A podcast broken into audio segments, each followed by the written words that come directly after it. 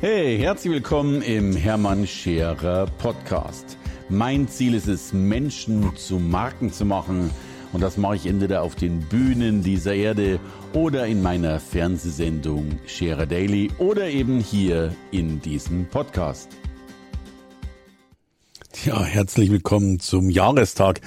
Das ist zumindest die Aussage, die ich mir jetzt mittlerweile stellen kann, denn tatsächlich im Januar diesen Jahres bin ich auf meinen Kalender gestolpert und sehe am 3.2. diesen Jahres, dass da Jahrestag drin steht. Und ich bin die ganze überlegen, was, was damit gemeint ist, denn ich kann mich an keinen Jahrestag, an keinen Geburtstag, an nichts erinnern.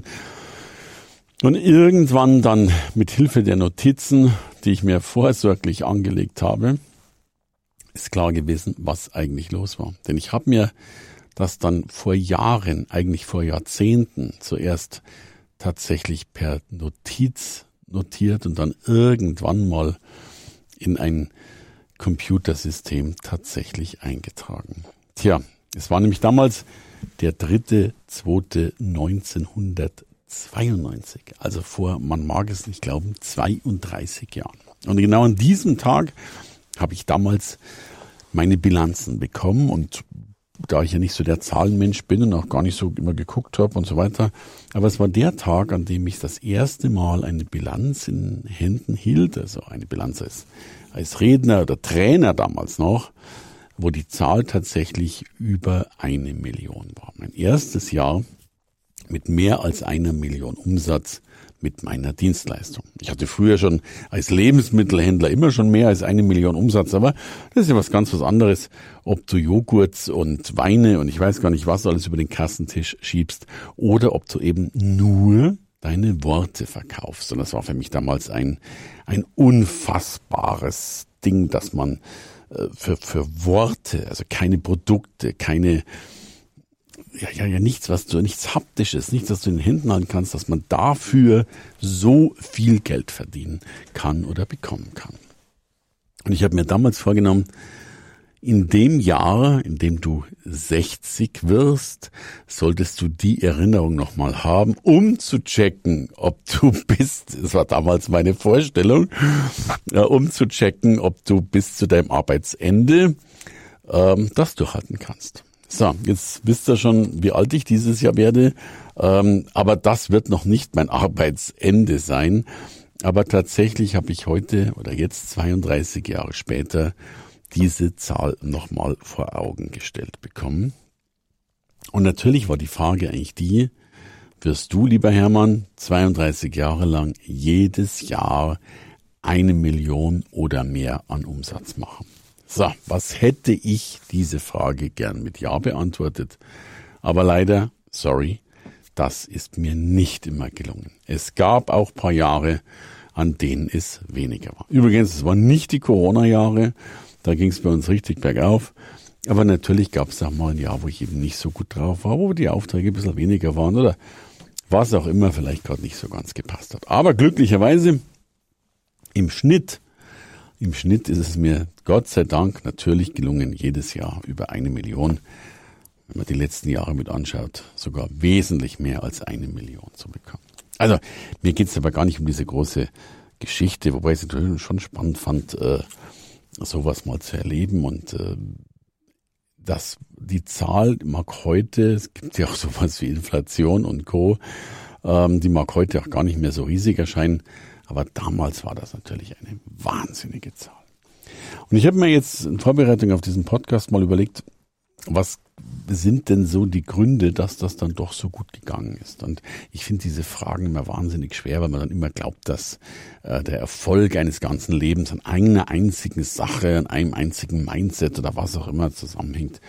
Und das glaube ich nicht, weil das Leben ist logischerweise ein bisschen komplexer als nur eine einzige Entscheidung.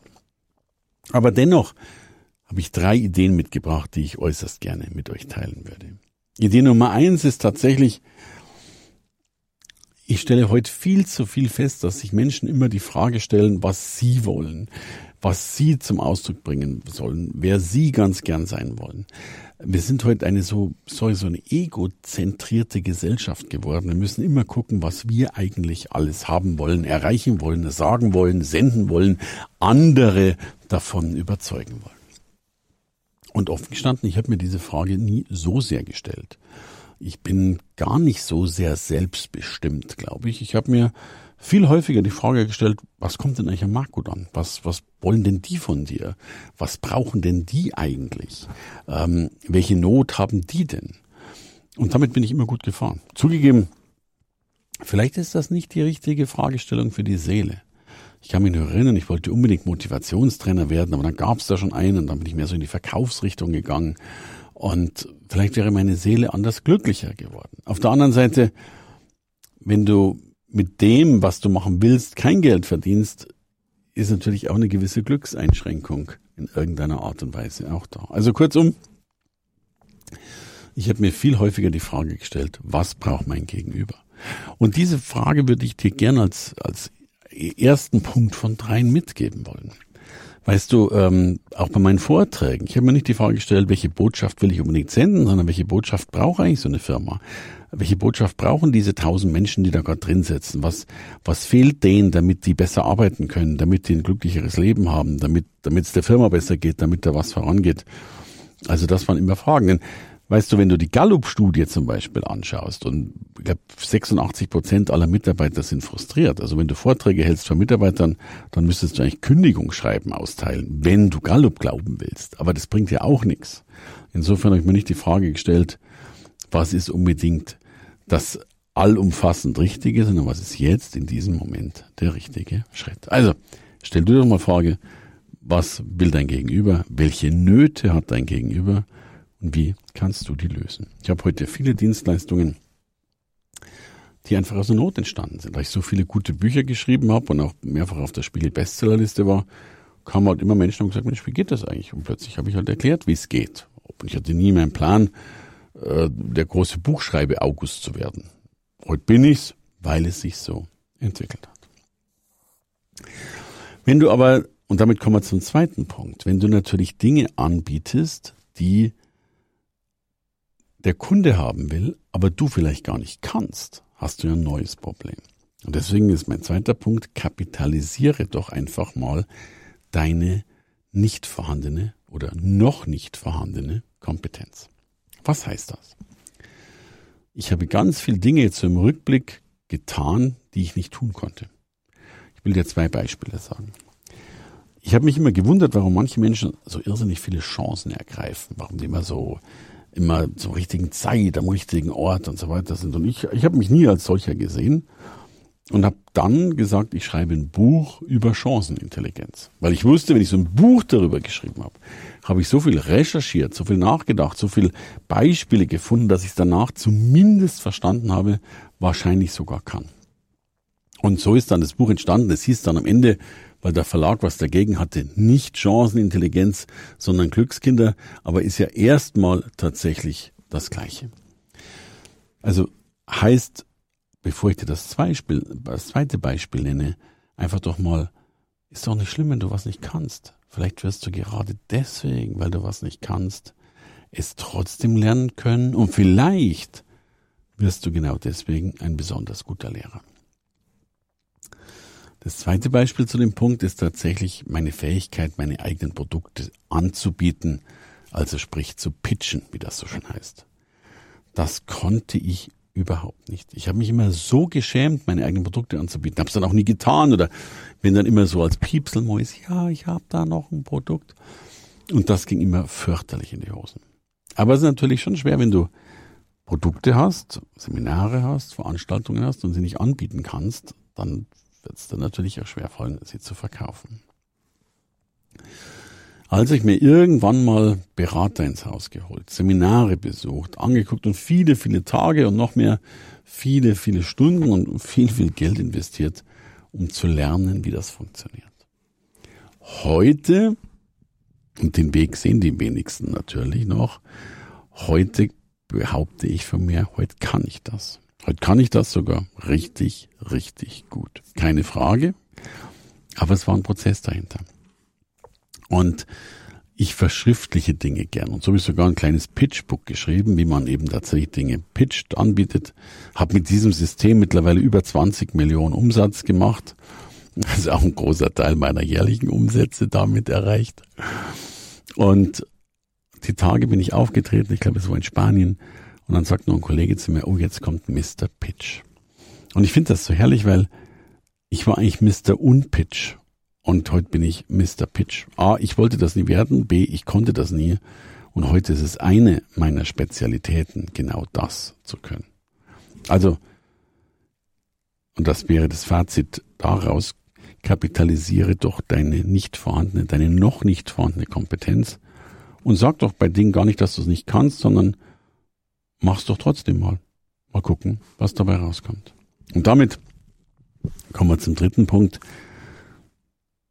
Und das ist ein Punkt, dessen Worte ich in meiner ganzen Laufbahn hundertmal gehört habe und es längst nicht mehr hören kann. Der Begriff der Komfortzone. Ich finde diesen Begriff so abgedroschen und so dramatisch und auch nicht ganz richtig, dass ich mir schwer tue, darüber zu sprechen. Aber ich habe dennoch mal drüber nachgedacht, es ist ja nicht nur eine Komfortzone oder Bequemlichkeitszone, es ist ja auch eine Misserfolgszone und eine Zone, in der du das schöne Leben nicht siehst. Weißt du, wir können natürlich alle da bleiben, wo wir sind. Aber immer dann, wenn wir ein neues Abenteuer eingehen, immer dann, wenn wir was tun, was wir vorher nicht getan haben, lernen wir natürlich auch was Neues, was Großartiges. Und ich kann mich nur erinnern, meistens gehst du ja durchs Leben, ohne überhaupt mitzukriegen, was da alles geht. Für mich war zum Beispiel Fliegen einfach immer Fliegen. Ich saß mein Leben lang in der Economy-Klasse und bin halt, wenn ich überhaupt geflogen bin, von A nach B geflogen. Und dann gab's mein, damals, damals war ich Carnegie-Trainer und da gab's äh, mein, mein Chef, äh, Willi Zander, der ist dann irgendwann, bin ich dann mit dem geflogen und dann bin ich mit dem ja, nur in die, in die, in die Frequent Traveler Lounge gegangen. Da, da, die war gar nicht so aufregend, da gab's halt eine Cola und ein Bier und ein paar Erdnüsse und so weiter.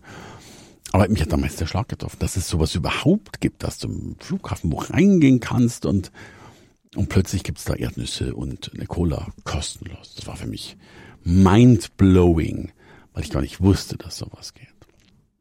Und damals wusste ich noch nicht, dass es neben der Frequent Traveler Lounge nochmal die Senator Lounge gibt und dass es neben der Senator Lounge die First Class Lounge gibt, in der man dann plötzlich auch ein Duftschaumbad nehmen kann, ein Bettchen kriegt, äh, einen Koch hat, äh, der das für dich sorgt und so weiter. Und damals wusste ich immer noch nicht, dass es dann auch nochmal das GAT-Terminal gibt, wo du dann mit deinem Privatjet abheben kannst und Co. Und mir geht's gar nicht um diesen Luxus an solches, sondern mir geht's darum, dass du, wann immer du deine Misserfolgszone, deine normale Zone verlässt, ja auch ganz großartige Abenteuer erlebst. Und den meisten Menschen bleiben ja die wahnsinnig aufregenden Ecken des Lebens fast immer verborgen. Und deswegen ist mir immer klar geworden, ich muss ständig was Neues ausprobieren, ständig dranbleiben, ständig immer wieder was machen. Und jetzt haben wir über 32 Jahre geredet. Mittlerweile bin ich ja über 40 Jahre in dieser Branche. Und was mir viele immer wieder sagen, dass ich einerseits mir natürlich treu geblieben bin und andererseits mich auch immer wieder neu erfunden habe, weil man eben immer wieder einen neuen Schritt gehen kann. Also, das waren meine Gedanken zu einem sehr speziellen Jahrestag, den ich feiern durfte. Und seitdem ist die 32, also ein ganz besonderer Tag oder Zahl. In diesem Sinne, alles Liebe. Das war der Hermann. Hey, danke fürs Reinhören in den Hermann Scherer Podcast. Mehr Infos gibt es für dich unter www.hermannscherer.com slash bonus. Und ich sage erstmal Danke fürs Zuhören.